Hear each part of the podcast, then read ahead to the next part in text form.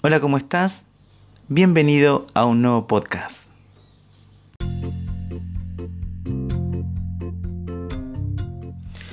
El auto boicot, como indica la palabra, consiste en ponerse trabas a uno mismo, creer firmemente que no seremos capaces de alcanzar nuestros deseos en cualquier aspecto de la vida, ya sea laboral, afectiva, académica o familiar. Es como un círculo del que la persona no sabe cómo salir, porque además tropieza una y mil veces con la misma piedra. Básicamente es ponernos impedimentos o ir en contra de nuestros propios deseos y necesidades, impidiéndonos avanzar. La mente es muy compleja porque el ser humano no solo puede tener miedo a las cosas malas, sino también a las cosas buenas. El éxito, por ejemplo, en más de una ocasión produce una sensación de vértigo. El miedo al éxito lo puede experimentar cualquier persona en algún momento de su vida y suele tener como consecuencias el auto una actitud que le impedirá prosperar y alcanzar sus objetivos.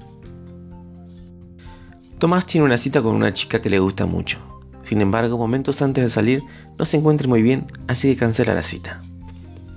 Giselle ha iniciado un nuevo proyecto que puede suponer un gran cambio y avance en su vida, pero nunca tiene tiempo de terminarlo.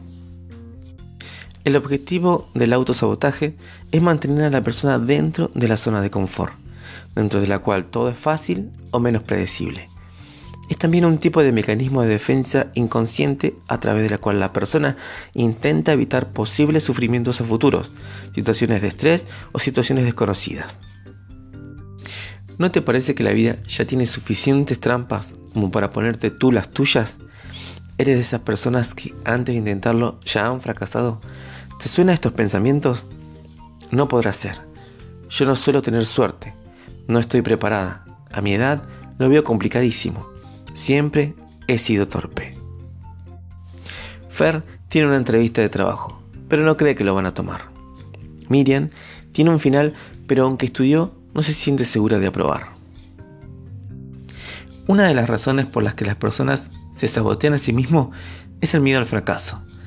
La idea de anticipar que puede fracasar, que puede no estar a la altura, que algo puede fallar, les ayuda a relajarse.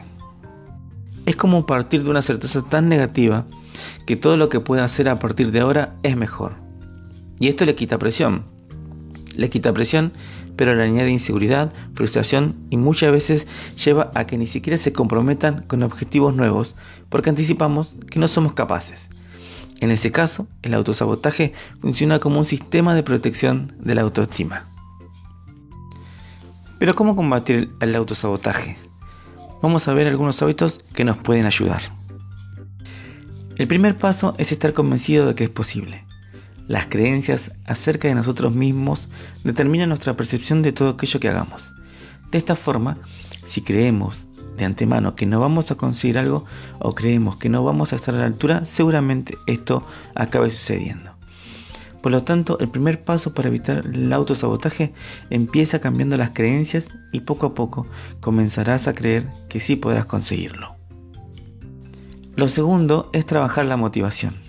La mayoría de las veces las personas no llegan a ver sus proyectos o aspiraciones hechas realidad porque no poseen las técnicas o habilidades necesarias para trabajar y desarrollar esa motivación. Por lo que muchas grandes intenciones o geniales ideas no llegan a ver a luz solamente por el hecho de que la motivación y el compromiso han ido descendiendo durante el trayecto. Lo tercero es ir poco a poco.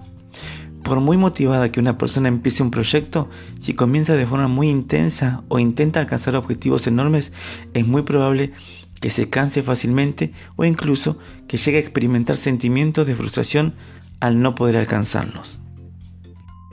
Teniendo en cuenta que las grandes cosas no se consiguen en poco tiempo, la mejor opción para conseguir una meta grande es desglosarla en pequeños objetivos más accesibles. Asimismo, estos pequeños objetivos tienen la ventaja de potenciar nuestra eficacia y cambiar nuestro autoconcepto, haciendo que las creencias negativas que tenemos acerca de nosotros mismos cambie mejor. El cuarto paso es ser consciente de que no será un camino sencillo. Saber que tanto el camino que tenemos que recorrer como los cambios en nuestra vida que éste puede acarrear no va a ser fácil nos prepara para poder enfrentarnos a ellos con mayor eficacia. Los cambios implican abandonar nuestra zona de confort y enfrentarse a nuevas situaciones desconocidas, por lo que si somos conscientes de esta incomodidad y nos mentalizamos para poder mantenernos firmes a pesar de ella, nos encontraremos mucho más cerca del éxito. El quinto paso es encontrar un equilibrio.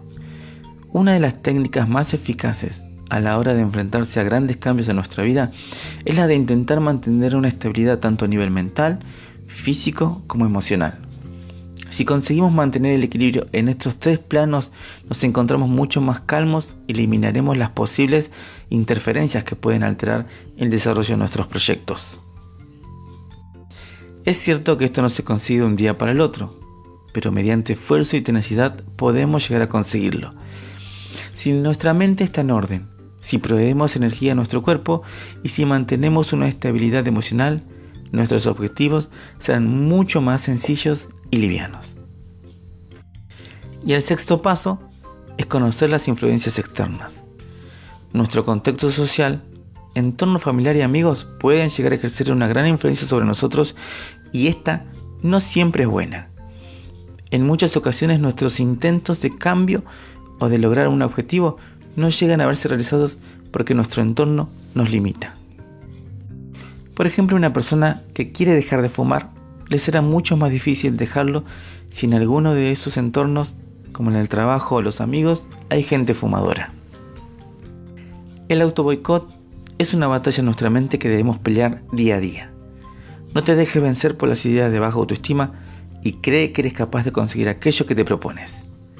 Ve a conquistar tus objetivos, no te detengas.